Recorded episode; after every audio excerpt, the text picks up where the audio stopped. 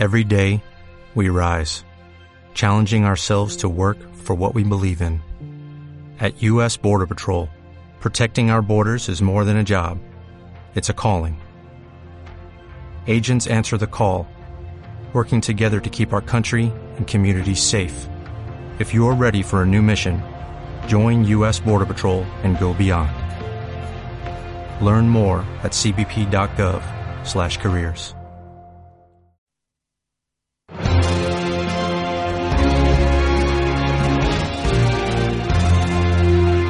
doctoresdeltiempo.com presenta Zascandileando.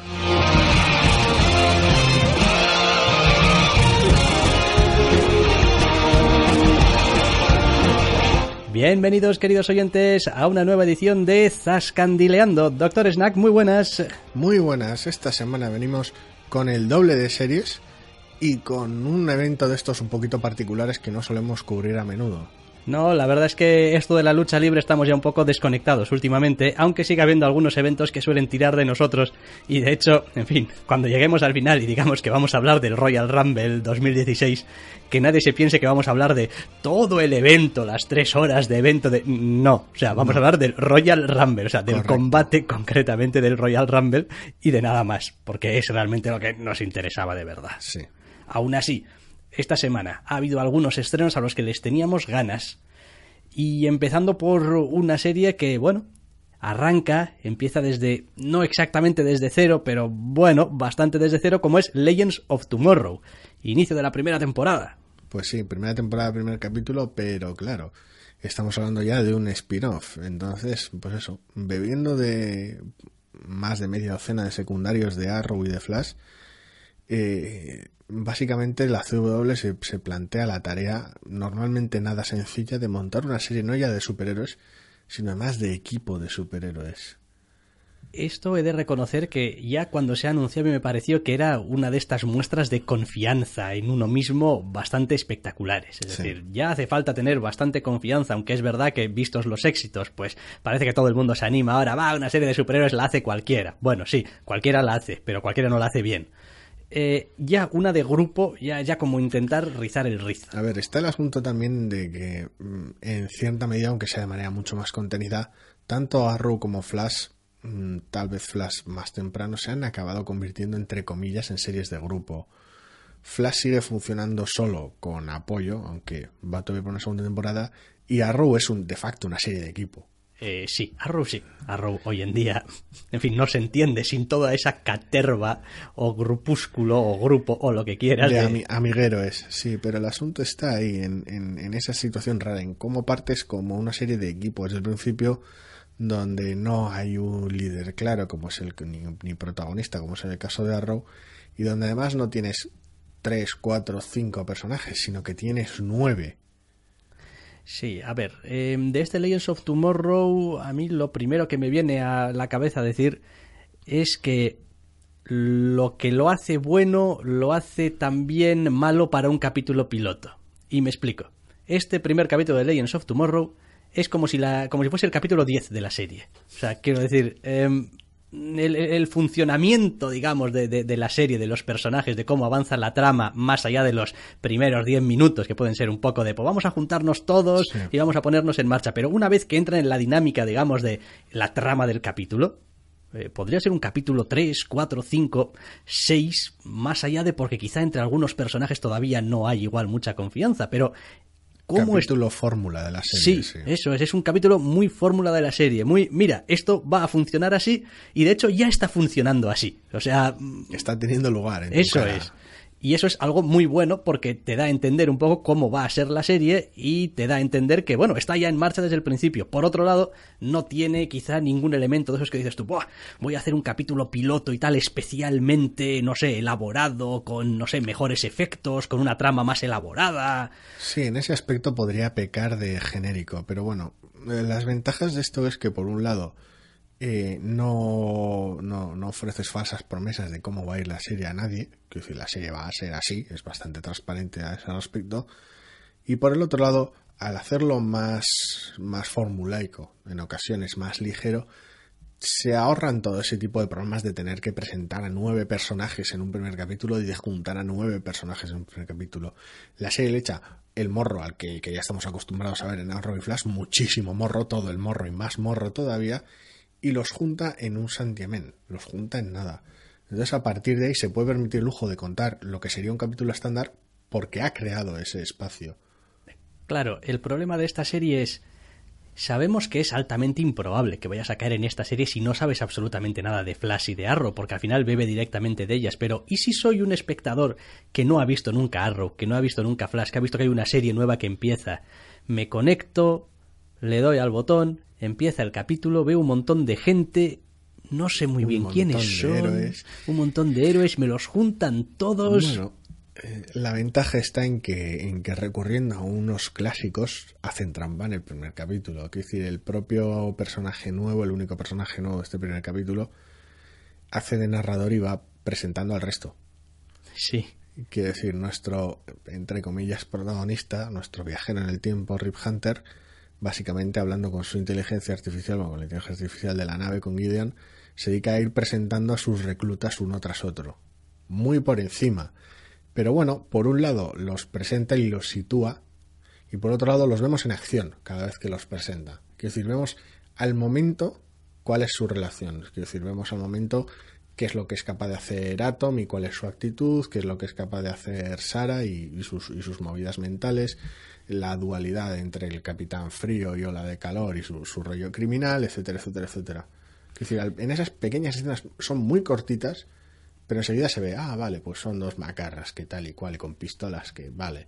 Es como, no, estos tíos pues tienen alas y quiero decir, detalles no te va a dar, evidentemente, pero... Sí, es gracioso de todas maneras que en toda esta maraña quizá el que sale más mal parado para los que quizás sí que tenemos ya un bagaje y conocemos a los personajes es precisamente Rip Hunter.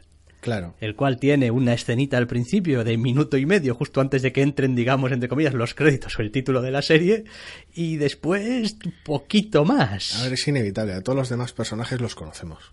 Mm, mayor o menor medida, porque han tenido distinta exposición.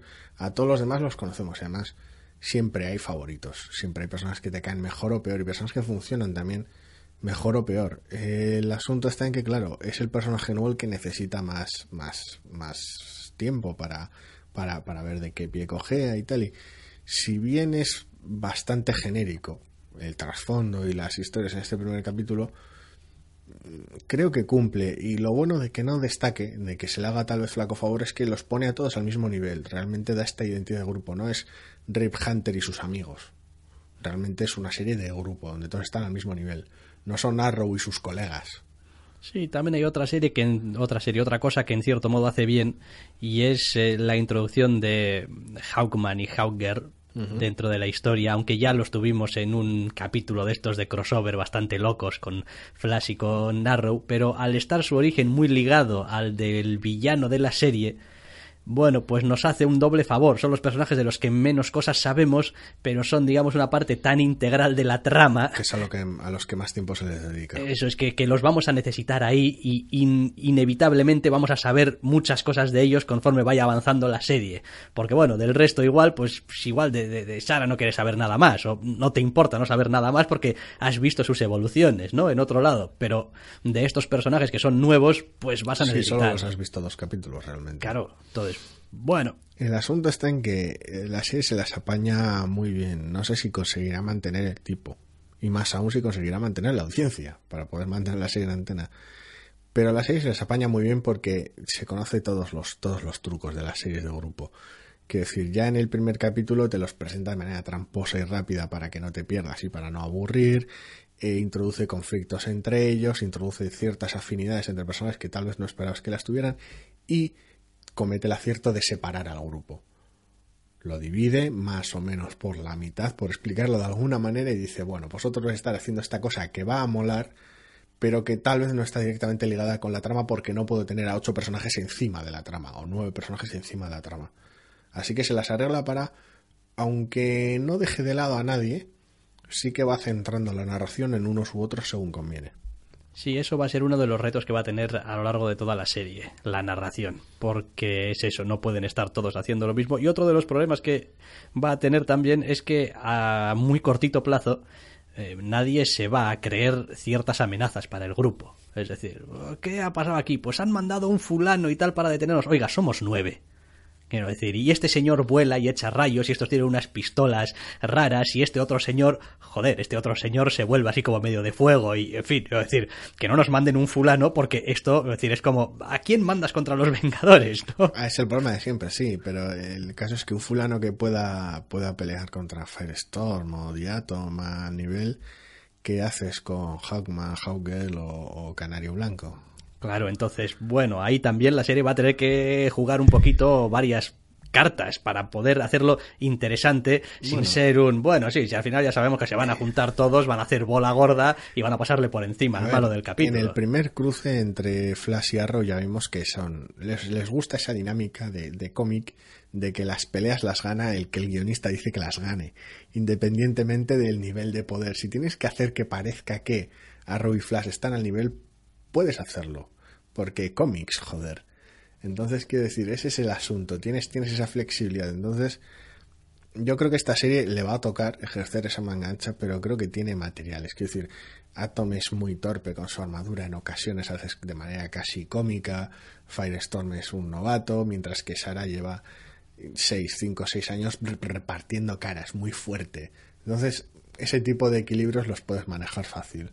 Sí, después en cuanto a ritmos, en cuanto a tono, pues la serie está dentro de casi casi de lo que se esperaba, ¿no? Ese tono sin tomarse especialmente en serio a sí mismo, pero sin ser tampoco una parodia. Y el desarrollo del capítulo, pues hombre, este primer capítulo no es ninguna cosa maravillosa, camina mm, por terrenos más o menos trillados, pero bueno, es suficiente al menos para presentarte y para tampoco perder a nadie, ni asustar a nadie. Yo lo único que echaba en falta, que era básicamente inevitable, era ver eh, cuál es el lugar de la serie, que eso hasta que pasen varios capítulos no se va a poder ver. Es decir, tenemos por un lado Arrow con su eh, Star City de noche, lloviendo, deprimente, vigilantes, todo siempre mal, todo jodido para el pobre Oliver Queen y sus flashbacks tortuosos de cuando todavía era peor todo y tenemos Central City en Flash, donde siempre hace sol, los dramas familiares duran muy poquito, todo se arregla con una sonrisa y una explicación, y al final el bueno gana. Eh, ¿Cuál es exactamente el tono o la situación en la que puede estar Legends of Tomorrow? Porque tiene momentos muy de dramón, muy de me tengo que vengar fuerte y esto me ha amargado la vida, pero momentos de aventura loca de ir en una nave viajando a través del tiempo pues yo creo que aquí vamos a tener una de estas eh, series muy, muy cercanas a ese rollo de los seriales de aventuras antiguos y tal. O sea, solamente que en eso. Y no tan antiguos. Eso, solo, que, solo que en este caso, en vez de tener al malo diciendo, ay, me vengaré la semana que viene, yo creo que vamos a tener a los buenos diciendo, os agarraremos y os destruiremos el capítulo que viene. Sí, bueno, las referencias en tanto en Arrow como en Flash de no te veía desde hace una semana y la semana pasada cuando pasó suele ser ya bastante cómicas. No lo sé, podría funcionar. quiero decir, podríamos tener. Bueno, Doctor Who tiene un tono muy distinto, pero bueno, Stargate a veces pecaba de ese tipo de situaciones. decir, bueno, a ver qué es lo que toca detrás del Stargate esta semana. Sí, a ver, tiene pinta de que van a ser, mm, sobre todo al principio, capítulos muy episódicos, muy de ir a un sitio o a una época a conseguir algo, o a hablar con alguien, o a encontrar alguna cosa y supongo que a lo largo de los capítulos se irá montando una trama general. Lo que por un lado se te ha dificultado porque tienes que manejar muchos personajes, por el otro lado tienes todas las posibilidades del mundo. Es decir, tienes toda la historia de la humanidad para jugar con ella, para viajar todo atrás el tiempo que quieras y poner a las personas en situaciones súper locas, como ya pretende hacer, aunque sea de manera un poquito conservadora el primer capítulo, Puedes jugar con versiones alternativas de la historia porque alguien ha metido la pata y ha jodido con el tiempo, futuros locos, que decir, tienes... una cantidad de gente increíble a la que pueden secuestrar y mm, capturar y, eh, eh,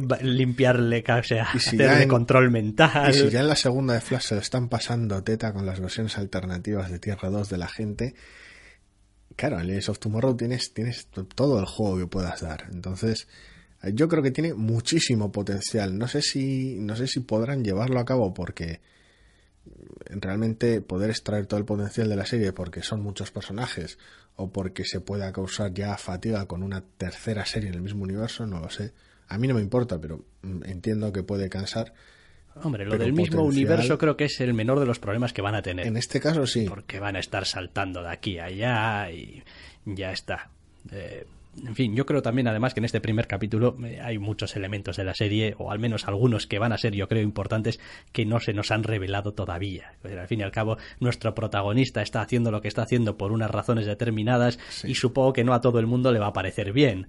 Hay partes implicadas en vamos, previsiblemente en la historia que todavía no han participado en este primer capítulo y que yo creo que van a ser Y el, propio, importantes. y el propio grupo de héroes es para echarlo a comer aparte. Sí, no, hombre, a ver, lo, lo más bonito de la serie es precisamente eso, que tienes a un montón de gente de lo más variopinta, no teniendo más remedio que estar juntos, no digo ya colaborar, pero al menos estar juntos, muchas veces físicamente en el mismo espacio, con maneras de pensar a veces muy diferentes respecto a lo que hay que hacer, y tan solo una ligera, una ligera idea de que hay un señor ahí, un tal Rip Hunter que ah, se cree que es el jefe. Vamos Eso a es. dejarlo ahí. Porque como que es él el que Es tiene la al que máquina la nave le hace caso. sí. Eso es, pero vaya, un poquito más. Y bien, pues hay muchas posibilidades. Es decir, esta serie podría tener capítulos enteros dentro de la nave ellos, que suponiendo que la nave tuviese Tendrá entidad. decir, conociendo cómo ha funcionado Stargate durante mil años y muchas series del estilo, no sé si en la primera temporada, pero esta serie tendrá un capítulo en el cual tiene lugar solo en la nave. Mm. Porque se ha jodido, se ha quedado a la deriva y más que nada todo porque el algunas capítulo flipando en la nave. Más Porque además porque- te sale barato. Sí, y porque algunas otras series, yo que sé, cualquiera de las de Stargate mismamente que podamos coger, que tuvo tres, si empiezas a pensar fríamente, los personajes que realmente importaban y que tenían líneas de diálogo tampoco iban mucho más allá de nueve. Y a veces ni eso. Entonces, quiero decir, tienes los elementos ya ahí para poder eh, jugar todo lo que quieras. Nueve personajes son de sobra para montarte un capítulo ellos solos. A mí me ha gustado mucho. Sí, sí que es cierto que puede resultar un inicio un poquito poco arriesgado, genérico, un poquito casi común, pero ha sido un principio muy prometedor. Sí, a, a mí me ha gustado porque una de las cosas que más odio de una serie es ese rollo de, buah, el primer capítulo, el piloto, tenía metidos un montón de, de dineretes y tenías buenos efectos especiales, unas, unos Y trajes, luego un beso y después vas viendo los siguientes capítulos y dices tú, pues esto es Pueblo Genérico 5 y este señor va con la túnica almohadilla 4. O el primer capítulo, el piloto está lleno de explicaciones para que los ejecutivos sepan cómo va a ser la temporada entera, cómo quieres que sea la temporada entera, y no, no tienes la serie, tienes solo casi una presentación en PowerPoint de lo que quieres que sea la serie. Entonces, bueno, es una solución de compromiso que probablemente no entus... A ver, es difícil que este primer capítulo entusiasme a nadie. Sí, ni tan siquiera a mí que me gustó mucho es como no es, no es mi serie favorita de DC ahora, de repente. Es como, jo, tampoco ha abierto un montón de puertas inimaginables. Es decir, ¡buah! Es que he visto el primer capítulo y se me ha abierto una, una ventana a la imaginación aquí. No porque ya existe Flash, entonces. Entonces, bueno, tendremos que ir viendo Sí. un poquito cómo se va desarrollando el, el asunto de este Legends of Tomorrow. Y vamos a cambiar de tercio y vamos a ir hablando ya de la siguiente serie. Que, hombre, esta no es nueva, precisamente. Esta tiene ya un par de años y empezamos ya la tercera temporada, ni más ni menos que de Black Sails.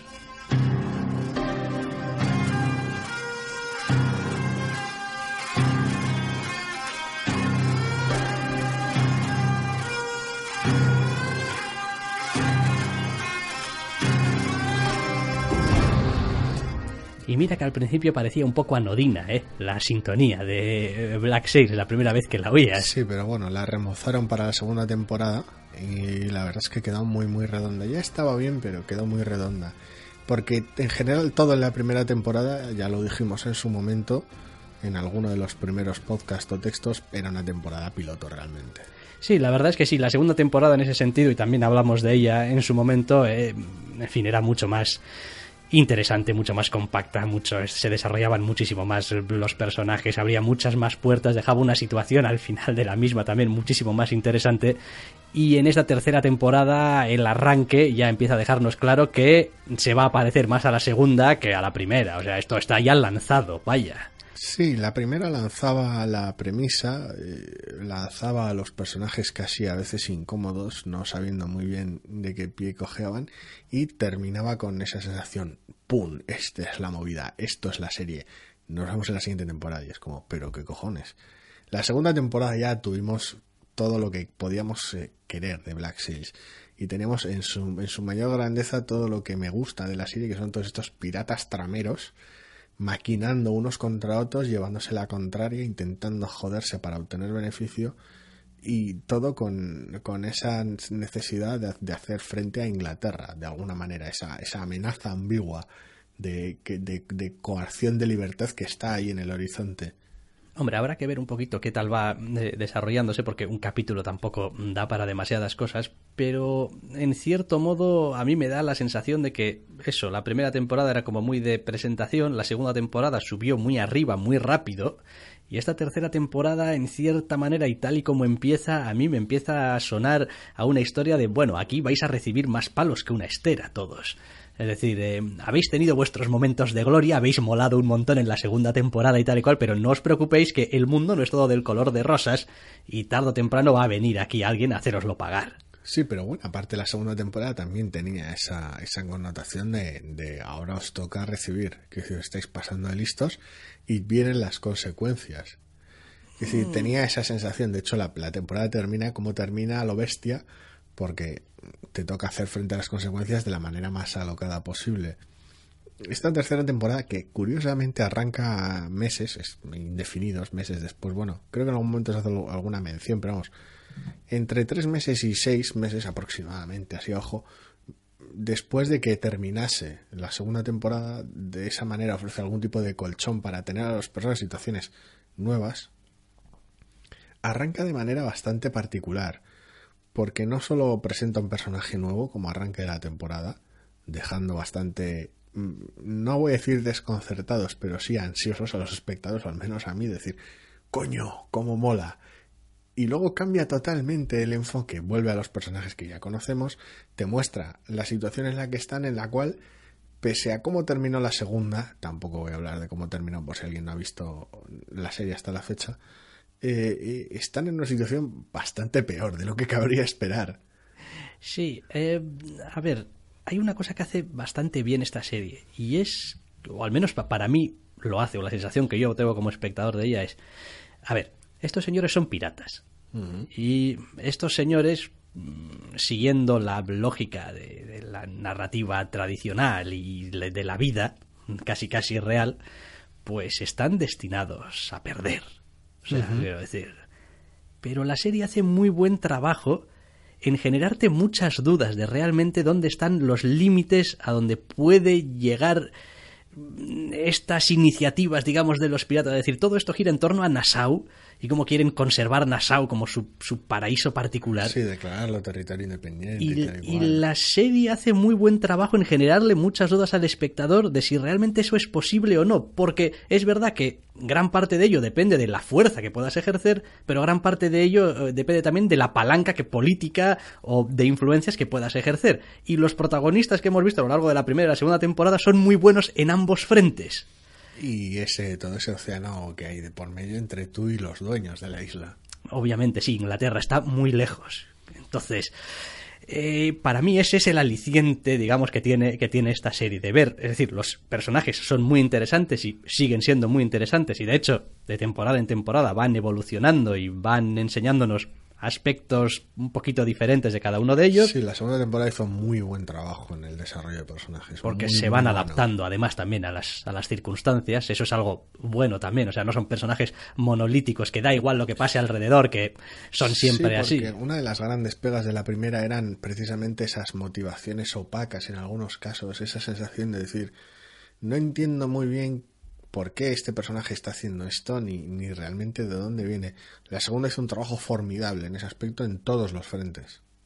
Y después, por supuesto, seguimos teniendo las relaciones interpersonales entre ellos que a veces son más interpersonales y otras veces son menos interpersonales. O sea, a veces es más personal es, todo y otras veces menos, sí, dependiendo. Es, es, es, de alguna manera ofrece esa sensación permanente de decir, joder, pues lo de Nassau podría funcionar y si no funciona es porque estéis ocupados sacándoos los ojos unos a otros. Sí, eh, lo demás, lo que tú decías, se presenta un personaje nuevo. Sí. Creo que no va a ser el único, creo que hay algún otro personaje que nos lo guardan en cartera todavía ah, para, la, para la temporada, no en el, no en, en, en, el área en el que se nos presenta, sino en el otro área. Uh -huh. Digamos, y esto es súper críptico. El festival para, de lo ambiguo. El festival de lo ambiguo, pero ya sabéis que nada de spoilers. En, eh, en el comentario de las cosas. Entonces, en fin, creo que vamos a volver a vivir una temporada muy interesante, porque la gente y los personajes, vaya, eh, están ya un poco hasta las pelotas, ya, es como empiezan a tener esa necesidad de dar una resolución al, asunto para bien o para mal. Es decir, si hay que morir y nos cuelgan a todos, pues hay que morir y nos cuelgan a todos, pero si hay que arrasar con lo que hay que arrasar, pues se arrasa con lo que hay que arrasar. Sí, no, no conviven bien con la incertidumbre, pese a todo. Es bastante, bastante interesante. La temporada arranca muy, muy bien. Es decir, tenemos a los personajes, ya lo he dicho, no exactamente donde los dejamos, tiene esos pequeños meses extra, esos pequeños pasos extra, que realmente han completado la, evolución durante la segunda temporada y los sitúan en un nuevo punto de partida lógico para esta tercera. Vemos que todos tienen una serie de objetivos, motivaciones y problemas en, en su camino. Y la verdad es que la serie se la suele apañar para dar bastantes giros interesantes al respecto. Sí, también he de decir que a pesar de todo y a pesar de todos los esfuerzos que han hecho por dotar a los personajes de pues mayor profundidad o mayor personalidad, sigue habiendo personajes, digamos, que tienen eh, mucho más fondo que otros. En singular, el problema es Charles Bane. Bane exactamente. Es decir, eh, un personaje cuyo papel en la primera temporada era más o menos claro de ser, digamos, el, el, el antagonista, sí. entre comillas, digamos, del, del, protagonista. En la segunda temporada la cosa se fue diluyendo más hacia el tramo personal. En casi, la segunda casi. temporada, al principio, tiene momentos muy, muy malos, muy casi dispersos y al final está muchísimo mejor. Quiero decir, es. Pero el problema que tiene ese personaje, y en parte es también su gracia, y es por una... eso sigue es que no sabe lo que quiere. Es, es, es, es, sí, tiene, tiene, por un lado, tiene una falta de rumbo en lo que a, en lo que a sus motivaciones respecta, pero por otro lado, tiene una manera de ser muy inflexible en cuanto a otras. Entonces, es muy, muy, es un personaje peculiar, es un personaje interesante pero es posiblemente por la manera de ser del personaje y por la brutalidad con la que se mueve muchas veces un personaje muy poquito agradecido, que da menos juego que el resto, que son mucho más flexibles. Sí, pero por otra parte también es el personaje que utilizan eh, casi siempre cuando tienen que jugar una wild card. O sea, cuando sí. tienen que jugar una, una situación de esta salida un poco de la y nada, de una decisión Charles un poco tal, y de repente Charles Bane y dices tú, bueno, sí, es que es Charles Bane. Es que el problema en realidad no es que no sepa lo que quiere. Es que, es que quiere varias cosas. A diferencia del resto de personajes que parece que tienen una única meta, Sí. sea la que sea, Sí. eh, Charles Bane quiere varias cosas. Sí. Y claro, eh, en un Algunas entorno. son incompatibles. Claro, algunas son incompatibles y en un entorno tan cerrado de personajes tan concretos no puedes tener varias cosas. Quiero decir, es que le quitas los juguetes a los demás. Y bueno, pues. Ahí está un poquito el Está problema. muy bien. Es, si es el personaje menos agradecido, no significa que, que no esté bien, ni que el actor no, no, no clave los momentos. Quiero decir, está, está realmente bien. Es la, la, la presencia que tiene en pantalla es genial, pero sí que da, lo dicho, da menos juego que el resto. No, no está tan metido en todas esas tramas y triquiñuelas en las que sí se mete en el resto porque ya de base el personaje es bastante más bruto. Tiene, Sí. tiene ese, ese, ese aspecto tan de, de solución física inmediata a los problemas. Y que- después tenemos también ciertos personajes en, en, en Nassau, digamos, un poco en su gestión, más o menos. Estoy pensando en Rackham y compañía. Sí. eh, que no sé hasta qué punto no empieza. A ver, toda la vida ha rayado un poquito, entre comillas, la parodia sin llegar a ser, pero bueno, siempre ha sido un poco la, parte más, en fin, de echarte las manos a la cabeza, ¿no? Con las situaciones en las que se ve envuelto. Sí. Y en esta temporada parece que vamos a seguir un poco con la misma dinámica, igual, igual. Y yo. No sé, habrá, habrá que ver. A mí me que ver. gusta porque las partes más ligeras de la serie, con Rackham por un lado y Silver por el otro, a ambos les ha tocado, les ha tocado crecer eh, y volverse más, mm, no exactamente serios, pero en algunos casos eh, las apuestas están muchísimo más altas en ambos bandos. Si se, si podían permitirse ser más frívolos en ocasiones, era por, por falta de opciones muchas veces. En este caso no, en este caso tienen más, más poder dentro de la propia serie, por decirlo de alguna manera, y a ambos les toca ser muchísimo más cuidadosos con sus decisiones.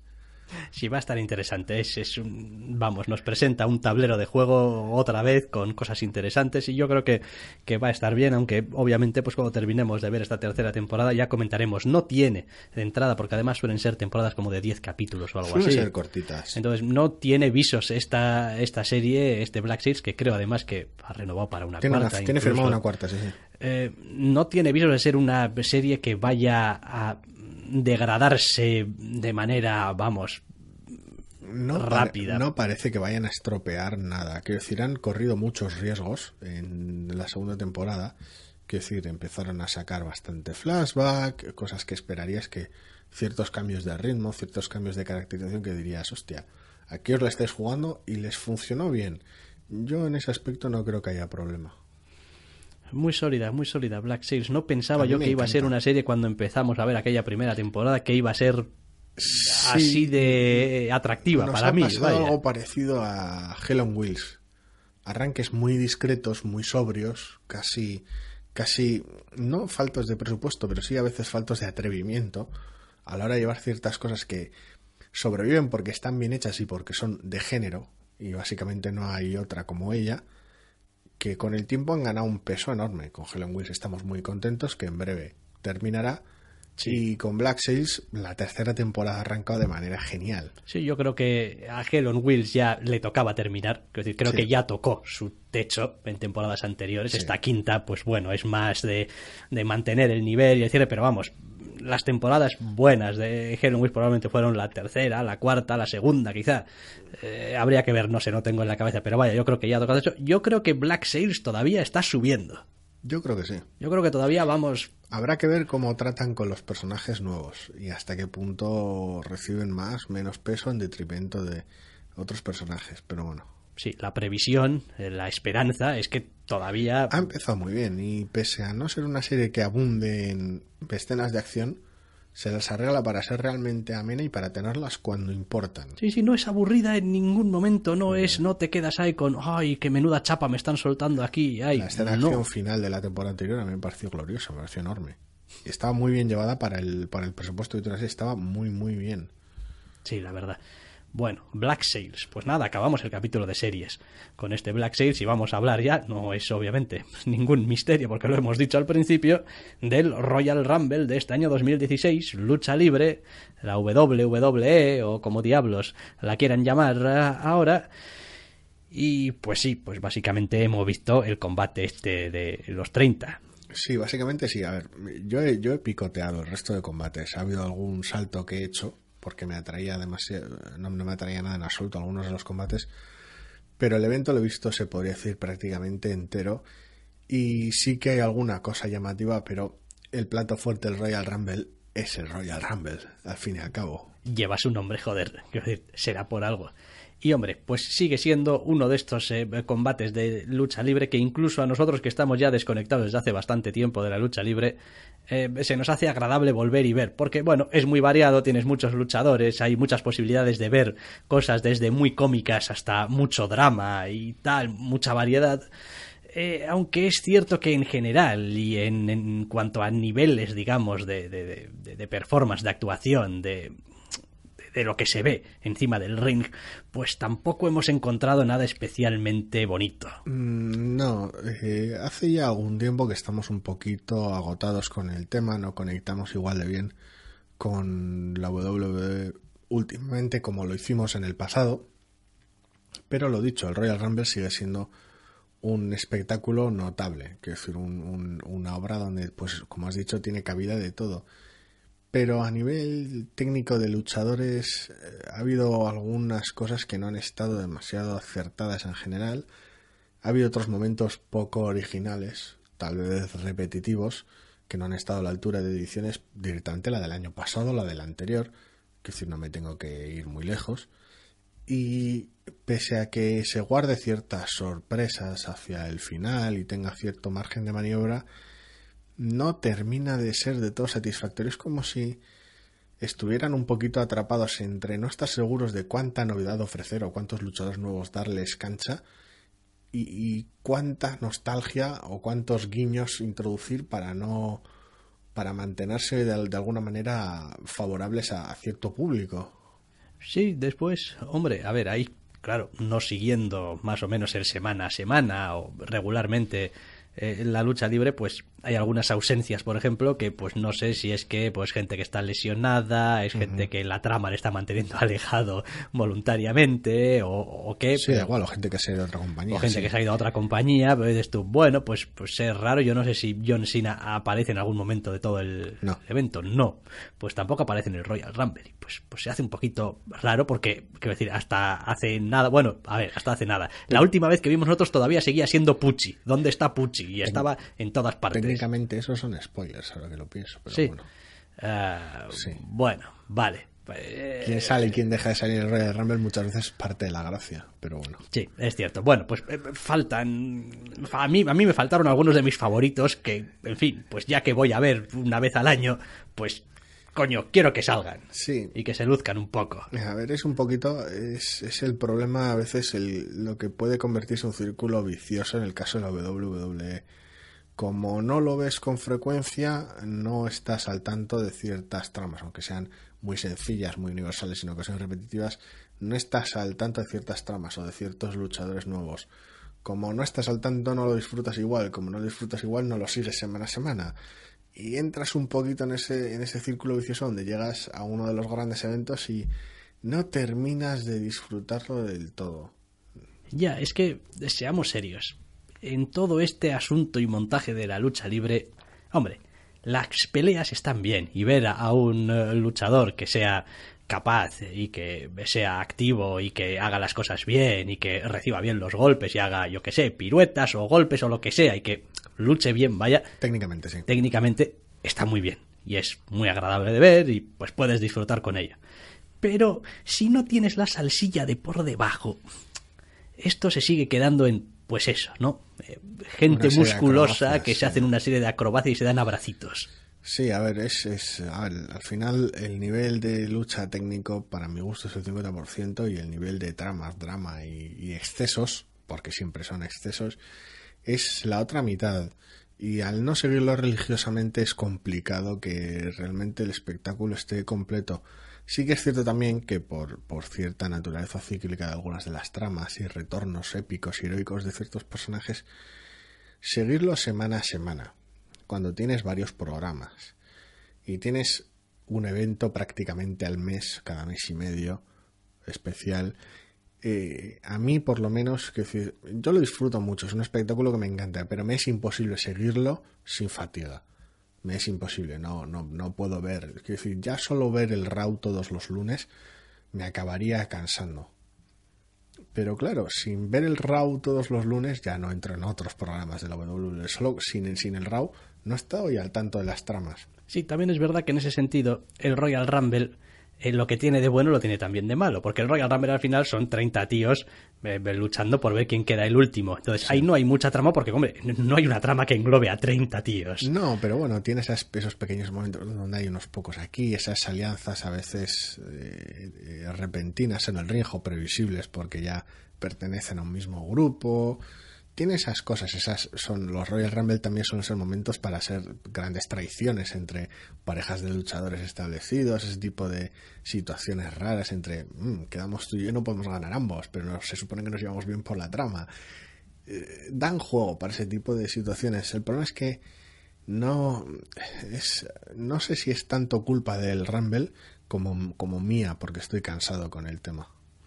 Sí, hombre, aún así todavía A- a seguimos nivel técnico- apreciando. a nivel técnico no ha estado a la, para mi gusto no ha estado a la altura en Yo muchos casos. Creo que no. Yo creo que, a ver, es un, claro, es un combate muy largo porque participan muchos luchadores, se alarga mucho en el tiempo y es importante que tenga buen ritmo, que más o menos cada X tiempo pasen cosas interesantes. Elementos nuevos, luchadores que entran, luchadores que salen. Y mm, no creo que lo han llegado a clavar del todo. Ha habido bastantes momentos de decir, bueno, sí, están estos señores aquí, los vamos a tener tres, nueve minutos.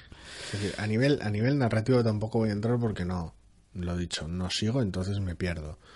Pero a nivel técnico yo lo he visto, yo lo he visto fallido respecto a otros años. Y eso que tienes muchos luchadores nuevos, algunos que vienen de franquicias independientes, con un nivel técnico bastante alto. Pero claro, por otro lado también el Rumble a veces no suele ser el mejor de los momentos. es que, a ver, seamos serios, cualquiera que ha visto un Rumble vamos, dos o tres veces sabe que hay gente que entra y se pasa en el ring más tiempo del que previsiblemente cualquiera eh, podría quererlo encima del ring. Hay otra gente que entra y que sale, vamos, rapidísimamente. Entonces... Sí, hay ciertos clichés que... De vez, de vez en cuando esos clichés caen sobre determinados eh, luchadores que, pues, eh, dices tú, hombre, pues a este ya me hubiese gustado verle más, o al contrario, pues a este, en fin, si lo hubiesen sacado a los 10 segundos, tampoco me hubiese importado y que venga otro. Bueno. No sé, no sé, también eh, cierta pauta que se ve recientemente que yo lo veo totalmente comprensible, ¿eh? sobre todo cuando el, el, espectáculo es para todos los públicos y pone en riesgo la salud de los, de los participantes pero se ve sobre todo en, el, en uno de los combates que abre el evento al margen del, del evento principal, que es un combate todo vale, con tus sillas, escaleras y mesas y tal. Cada vez se arriesgan menos a que haya heridas, en general, tanto para evitar ofrecer un espectáculo horrible a ciertos segmentos de edad, como para preservar la salud de sus luchas, lo cual me parece muy legítimo, pero sí que te obliga cuando renuncias a esa parte del espectáculo, a buscar horizontes nuevos que creo que todavía no han, no han sabido llegar, no han sabido tocar. Sí, de decir que a ese respecto yo ya he leído algunos artículos de, referidos a algunos luchadores que han debido de tener algún último año o año y medio, especialmente, pues eso, pues he tenido una lesión, me recupero. Daniel Bryan está muy jodido. Exactamente, debe de estar muy jodido de decir, bueno, es que es que me la juego cada vez que entro y lucho y lucho, digamos de verdad, entre comillas, vaya poniendo toda la carne en el asador del espectáculo, te la juegas, me la juego. y es decir, Mick, Foley no acaba hecho mierda por, por no jugársela, precisamente, pero claro, cuando no tienes, cuando ni la compañía ni tus luchadores están dispuestos a, llevar a cabo ese tipo de tareas que son una, una locura, que decir, Mick Foley es un extremo muy loco, eh, pues claro, esa, falta de impacto lo tienes que solucionar de otra manera. Ya sea con tramas más alocadas, más interesantes, mejor orquestadas, luchadores técnicamente mucho más capaces de, de ofrecer espectáculos sin arriesgarse. Y de la trama no puedo hablar, una vez más, porque no lo sigo semana a semana, pero me parece que a nivel técnico no han estado lo suficientemente ingeniosos. Sí, se ha echado, yo he echado en falta un poquito más de, chispa, de, cosas, incluso de, sorpresa. Quiero decir, de cosas de decir, jo, esto, esto no me lo esperaba, ¿no? Más impacto, sí. No hay. Es un Rumble, no voy a hablar entrada por entrada, ni mucho menos, pero es un Rumble en el cual la, incluso las entradas que son sorprendentes no lo son tanto. No hay entradas tan alocadas como en años previos. No hay personajes ni momentos tan disparatados. Hay algún momento cómico bastante particular, pero no termina de estar bien hilado a veces. El ritmo. Sí, es como si fuese una especie de burbuja de dos minutos en mitad de una lucha que dura hora y media, hora y veinte. Debe formar parte integral. De Eso es. Quiero decir, no, no se le da continuidad, no forma parte, digamos, de ningún running gag después o de. Eh, ha faltado. Sí, no tienes, no tienes a un luchador queriendo entrar varias veces al Rumble disfrazado de otros luchadores porque le han eliminado. No tienes esos momentos locos de Santino Marella entrando por un lado y saliendo al, momento. Y que, claro, entre su duración y cómo estaban hilados, no afectaban al ritmo. Era un momento brillante, muy cómico, y el combate seguía fluyendo. Ese tipo de gags ahora son un poco más. no están tan bien llevados, son un poco más pesados. También eh, este Rumble tiene, tiene alguna de la inclusión de las, de las tramas más generales del, de la compañía con algunos de sus luchadores principales que prácticamente extraen la acción del propio ring y la desvían del propio Royal Rumble en vez de integrarla en él, lo cual a mí no me ha parecido para nada correcto. Sí, le, ha faltado quizás eso. Yo incluso he echado un poquito en falta esa, esas entradas un poco alocadas, un poco tontas, esas, esas situaciones. de hombre, tienes 30 luchadores porque tres hagan una de estas cosas que dices tú, ay madre mía, pero, pero ¿a dónde vas? ¿Pero, qué estás haciendo? Y, no, incluso algunos eh, luchadores que tradicionalmente han sido como una puta parodia, o bueno, siempre han sido... Pues bueno, pues es que entran e intentan luchar, quiero decir, es como... No sé, no, es que ha habido momentos que los he visto en general muy moderados, estaban centrados en tal vez en seguir en torno a la trama. De hecho, han incluido el Royal Rumble eh, últimos, los últimos muchos años, siempre ha funcionado como esa ese ticket de entrada a WrestleMania. Es decir, ganar el Royal Rumble te capacitaba para tener un, combate por, por, algo gordo. Es que es una excusa de la trama bastante interesante porque de repente había en juego una promesa que te servía para cualquier luchador, lo cual te permitía que ganasen en ocasiones los luchadores más disparatados, porque claro, al fin y al cabo lo que estabas ofreciendo era la oportunidad de más trama, fuera la que fuese. En este caso, este año además estaba el cinturón en juego, el propio cinturón de la WWE. Entonces, eh, de alguna manera eso ha viciado las expectativas. Es decir, ya sabes que había cierta gente que no podía ganar. Eh, sabes que había cierta gente que era difícil que ganase. De alguna manera se le ven más los artificios porque, a un combate con esas apuestas. Claro, porque no era una promesa a futuro de ya veremos cómo lo integramos, sino, no, no, inmediatamente cuando ganas, ¡pum!, cinturón para ti. Eso es, no es esa sensación de, bueno, dentro de prácticamente dos meses en WrestleMania cosas, porque tenemos una trama pensada y tal, y que ya veremos cómo sigue hacemos que gane fulanito. Sin contar que eres la WWE, es decir, la gente se puede lesionar, la pueden secuestrar, se puede haber muerto entre medias si no te interesa realmente. Es como, mira, hicimos la gracia en el Royal Rumble, ganó este señor, se suponía que iba a luchar por algo importante en WrestleMania, pero... bueno, tienes tus... A ver, pase lo que pase, siempre lo puedes arreglar. Por eso tienen vamos, décadas de experiencia integrando la vida real en la ficción y vamos, montando unos shows geniales. Pero de alguna manera eh, toda la trama con, con eh, Roman Reigns perdiendo, perdiendo el cinturón en el, en el, en el propio Rumble, este, esta sensación de no, ahora tu cinturón está en juego, jódete, vas a tener que enfrentarte a otros 29 fulanos para recuperarlo. Por ejemplo, una cosa es una sensación muy rara. Una cosa que no entiendo. Vi un rostro muy conocido en el Royal Rumble de McMahon. Sí. McMahon. Sí. Vince, el bueno de Vince. Vince McMahon. Y, joder, normalmente ese señor, yo cada vez que le veía, había chirigota de por medio, había grandes gestos y tal y cual, no sé qué. esta vez aparece y es como. Bueno, no, no, no se le saca el jugo, tío. No, no se aprovecha realmente ese, ese, esa vena, digamos, cómica y exagerada y de jajajajaja. No, no. Sí, somos, somos muy fans del Vince McMahon más, más demente. Más desatado, más. Más loco de las apuestas demenciales y tal. Y no sé, no es que esté contenido, pues especialmente, pero es que sale muy poco. Sale muy poco y aparece y tal y cual, y no aparece para hacer nada concreto más allá de mirar. Sí, no, a ver. Eh, Entonces, o eso, o lo arreglas con un poco de actitud, que es lo que ha solido tener antes, o si no, pues es un señor en traje más bien mayor que entra, mira y tal, señala un poco quizás no sé, y ya está. Lo dicho, algunas de las tramas es difícil valorar el impacto por no seguirlo semanalmente, pero me parece que en general lo que es el tema principal del cinturón le hace más bien que mal porque deja de ser esa fiesta en la que participan 30, muchos de los cuales pueden ser participantes muy alocados y muchas veces a ser quién de estos, si no el propio Roman Reigns, se va a quedar con el cinturón. Entonces desvía la atención y para mi gusto adultera el evento. Ay, no sé, no sé cómo nos va a ir en el futuro con la lucha libre. WrestleMania dentro de unos meses. Habrá que ver. Hombre, está claro que si en futuros meses y en futuros eventos pues empiezan quizá a aparecer rostros que no son un poco más queridos o un poco más conocidos o que por lo que sea nos caigan un poquito mejor, pues es posible que pues podamos verlo con un poquito más. Pero vaya, lo que decía de las tramas, si tú eh, vas a un WrestleMania, eh, antes del combate siempre sueles tener el típico resumen. dices tú, bueno, aunque no lo sigas mucho, en, cinco, en cinco minutos te puedes enterar un poco de qué va el asunto y te calienta bien. En un Royal Rumble eso no lo tienes.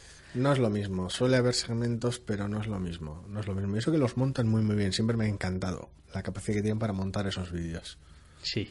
Tanto con los segmentos de, combates previos y de programas previos, como los que son directamente puro teatro. Quiero decir, a mí me encanta.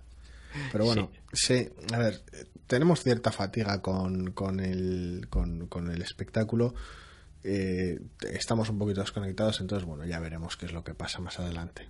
Ya veremos, ya veremos. Yo no descartaría así de un plumazo y de entrada que no vayamos a picar algo de WrestleMania, porque, pues porque no, es a ver, no, WrestleMania. no, ni, ni, ni descarto que nos, que nos guste, quiero decir, en su momento no se veía, luego eh, vimos mucho, decir, mi, mi devoción hacia la WWE o WWF o WCW, me da igual, quiero decir, a la lucha libre en general y otras compañías varias, es, es, inter- es muy intermitente, entonces bueno. Sí, va y viene, pero bueno, es como andar en bicicleta. Es decir, esto no se olvida. Entonces, pues, tarde o temprano, pues uno vuelve. Hay a algo ver que te que pica y vuelves.